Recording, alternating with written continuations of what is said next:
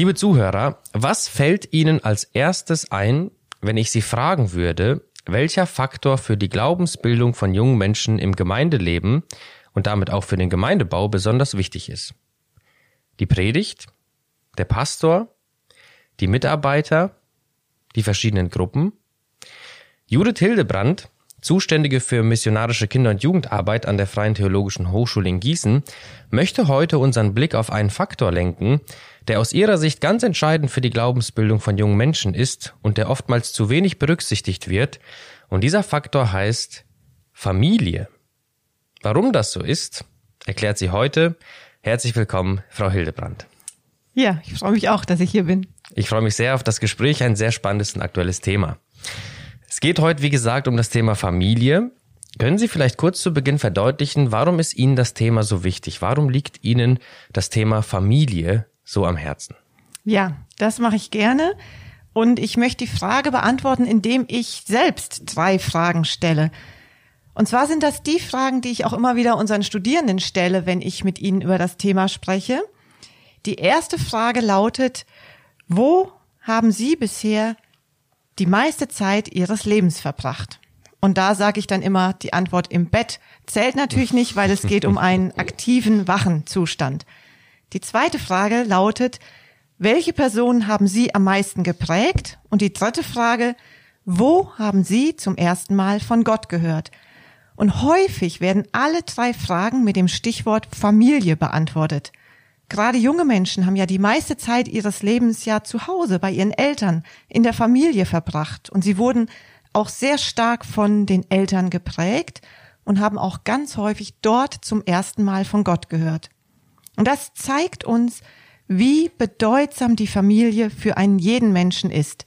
Familie prägt uns ja vom ersten Herzschlag an, sag ich mal, schon im Mutterleib. Und man kann sagen, die Familie prägt und formt unsere soziale und kulturelle Identität. Es gibt da ein Zitat, was ich ganz eindrücklich finde, aus dem Buch Familie, Zukunft der Kirche. Dort schreibt Johannes Reimer, es ist die Familie, die unseren Lebensraum organisiert und gestaltet. Hier lernen wir zu lieben und zu hassen, füreinander zu sorgen und einzustehen oder auch einander zu übersehen und zu missachten. Die Familie ist die primäre Schule für das soziale Miteinander und damit die soziale Ordnung, in der wir leben. Funktioniert sie nicht, so funktioniert auch die Gesellschaft nicht. Und ich würde diesen letzten Satz gern noch erweitern und würde sagen, funktioniert Familie nicht, so funktioniert auch Gemeinde nicht. Also schon allein deshalb liegt mir das Thema Familie einfach sehr stark am Herzen und ganz aktuell kann man sagen, der Lockdown hat uns ja als Gesellschaft wieder mal ganz neu die grundlegende Bedeutung von Familie ähm, spüren lassen. Da wurde ganz deutlich, wenn in einer Gesellschaft wirklich alles ausfällt, die Schule, das öffentliche Leben und ähm, Kontakte verboten werden, dann findet doch das Familienleben weiterhin statt. Sie haben jetzt den Lockdown angesprochen, der ja ganz viele Familien ganz plötzlich räumlich wieder sehr eng miteinander verbunden hat. Jetzt gab es Ausgangssperren und Kontaktbeschränkungen, sodass Familien, die vielleicht vorher nicht so viel Zeit miteinander verbracht haben, plötzlich sehr viel Zeit miteinander verbracht haben. Können Sie etwas zur Bedeutung von Familie innerhalb unserer Gesellschaft sagen? Ja, das ist natürlich auch eine ganz große, umfassende Frage, die ich hier nur streifen kann. Und vorneweg vielleicht noch eine Bemerkung. Wenn wir von Familie sprechen, dann ähm, ist einfach wichtig, dass wir uns darüber im Klaren sind, dass in unserer Gesellschaft dieser Begriff mittlerweile sehr weit gedacht wird, dass sehr viele unterschiedliche Formen darunter verstanden werden. Und ähm, vielleicht hierzu einfach ein paar Zahlen aus dem aktuellen Kinder- und Jugendbericht. Insgesamt gibt's in Deutschland acht Millionen Familien und davon bestehen 5,7 Millionen wirklich aus Kindern und verheirateten Eltern. 1,5 Millionen sind Alleinerziehende mit Kindern. 942.000 Lebensgemeinschaften mit Kindern und 7.000 gleichgeschlechtliche Lebensgemeinschaften mit minderjährigen Kindern.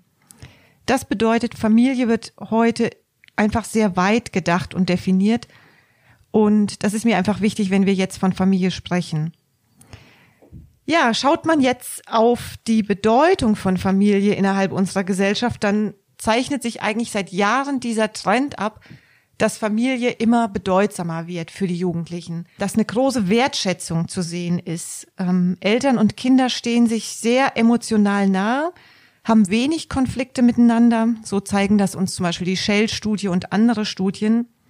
Und von daher sagt auch der 15. Kinder- und Jugendbericht, dass die Familie der zentrale Ort des Aufwachsens bleibt. Wie der Bericht betont, sind Familienbeziehungen auch im Jugendalter sehr bedeutsam. Also das hört nicht irgendwann auf. Besonders die Beziehung zu den Eltern sind für die Jugendlichen wichtig. Und darüber hinaus nehmen auch die engeren Verwandtschaftsbeziehungen immer stärkere Bedeutung zur Unterstützung der Jugendlichen ein. Also wir können so zusammenfassen, dass Familie insgesamt in unserer Gesellschaft eine hohe Bedeutung hat und ähm, in den letzten 20 Jahren diese Bedeutung immer mehr noch zugenommen hat. Es gäbe jetzt hier viel zu diskutieren, ob die Bedeutung von Familie seitens des Staates angemessen gewürdigt wird oder ob es da gewisse Defizite gibt, die man benennen sollte. Wir lassen das jetzt mal bewusst außen vor und richten unseren Blick ganz konkret auf die Familie innerhalb der christlichen Gemeinden. Welche Bedeutung haben Ihrer Meinung nach Familien im Gemeindeleben? Die Bedeutung von Familie ist meiner Meinung nach nicht zu überschätzen, wird aber oft unterschätzt. Und das gilt auch innerhalb von Gemeinde oder in Hinblick auf die Bedeutung von Familien, ja, in der Weitergabe des Glaubens an die nächste Generation. In der letzten Kirchenmitgliedschaftsuntersuchung zeigt sich, dass die Eltern und hier besonders die Mütter die entscheidenden Faktoren sind, wenn es um die Einstellung von Jugendlichen zu Religion oder zum Glauben geht – Sie spielen eine viel größere Rolle als zum Beispiel kirchliche Mitarbeiter, Religionsunterricht oder Freunde. Und wir können von daher sagen, nichts und niemand ist besser geeignet, Kindern und Jugendlichen eine positive Einstellung zum Glauben zu vermitteln, als die eigenen Eltern. Und das scheint nochmal bedeutsamer, wenn man sich die hohe Dropout-Rate vor Augen führt, die in Gemeinden unter Jugendlichen zu finden ist. Viele Jugendliche, die in christlichen Familien aufwachsen und als Kinder gerne zu den gemeindlichen Angeboten gehen, also Jungschar, Kindergottesdienst, die verlassen nicht nur die Gemeinde, wenn sie älter werden, sondern wenden sich teilweise insgesamt ganz vom Glauben ab. Es gibt da sicher sehr unterschiedliche Erklärungsmodelle für und auch jede Situation ist natürlich anders und man muss da genau hinschauen, aber ich denke, es wird auf jeden Fall deutlich, dass es gläubigen Eltern nicht immer gelingt oder sogar häufig nicht gelingt, ihre Kinder und Jugendlichen im eigenen Glauben zu begleiten und zu fördern. Und auch von daher sehe ich es als wirklich eine drängende Notwendigkeit, innerhalb von Gemeinde Familien stärker in den Blick zu nehmen. Also nicht nur die Mitarbeiter zu fördern oder zu trainieren, sondern auch Mütter und Väter, wie sie von klein auf ihren Kindern einen lebendigen Glauben vorleben können, wie sie je nach Alter ähm, Kinder in ihrer Glaubensbildung angemessen begleiten können. Und zwar sind ja hier schon ja die die Anfänge wichtig. Ähm, man weiß, dass gerade in den ersten zwei Jahren schon viel festgelegt wird und von daher halte ich es für ganz wichtig, dass Gemeinden Eltern unterstützen, eine gute Familienkultur einzuüben, schon von Anfang an, in der sich Kinder körperlich, seelisch, aber auch geistig gut entwickeln können. Hm. Sie haben jetzt die Bedeutung von Familie stark von soziologischen Faktoren her begründet. Was würden Sie sagen, wäre von theologischer Seite her zur Bedeutung von der Familie zu sagen? Auch ähm, das ist eine Frage, die sich hier natürlich nur ganz kurz anreißen lässt. Da gäbe es sehr viel zu, zu sagen möchte einfach mal eine Definition von Familie nennen, die sich auch in dem Buch ähm, Familie Zukunft der Kirche findet. Dort heißt es, laut dem Schöpfungsbericht ist Familie eine für die Welt verantwortliche, umfassende Einheit zwischen Mann und Frau. Sie zeugen Nachkommen und sollen diese zur Ehre Gottes erziehen. Die Familie soll auf der Erde herrschen, die Welt sinnvoll gestalten und verwalten. In dieser Einheit spiegelt Gott sich selbst, denn die Familie der Menschen ist sein Ebenbild. Sie sollen seinen Willen und seine Mission in der Welt voranbringen. Was mir wichtig ist oder was hier deutlich wird, Familie ist nicht nur für sich selbst da, sie hat eine Bestimmung über sich selbst hinaus, für andere, für die Welt. Also Familie ist sich nicht selbst genug und wenn eine Familie einfach nur ähm, nach dem Motto lebt, Hauptsache uns geht es gut, ist es nicht das, was Gott sich dabei gedacht hat. Und was auch deutlich wird, ist, Verantwortung für die Kinder liegt bei den Eltern. Auch die Verantwortung der Lehre. Das wird an ganz vielen Stellen in der Bibel deutlich. Die bekannteste ist vielleicht in Deuteronomium 6, diese berühmte Textstelle, wo einfach deutlich ist, die Eltern sollen nonstop beim Aufstehen, beim Sitzen ständig ähm, einfach von den guten Taten Gottes berichten, nämlich ihren Kindern. Und das ist einfach auch ganz logisch, denn Kinder sind ja ständig bei ihren Eltern und das soll eigentlich das Hauptthema in einer Familie sein.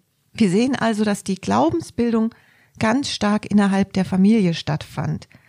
Die Eltern sind mit ihren Kindern zu den Festen nach Jerusalem gegangen, sie haben gemeinsam Zeit verbracht, wenn das Gesetz verlesen wurde. Und auch im Neuen Testament, das sehen wir, waren die Kinder in der Gemeinde mit dabei.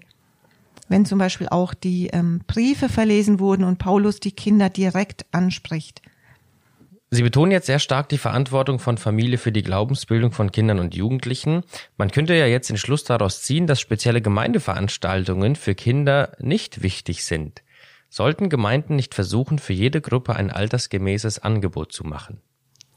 Ja, das ist auch eine ganz spannende Frage. Und tatsächlich wird in der Forschung auch schon lange darüber debattiert, wo liegt denn jetzt die Hauptverantwortung? Bei der Gemeinde oder in der Familie, wie viel Input sollte wer geben.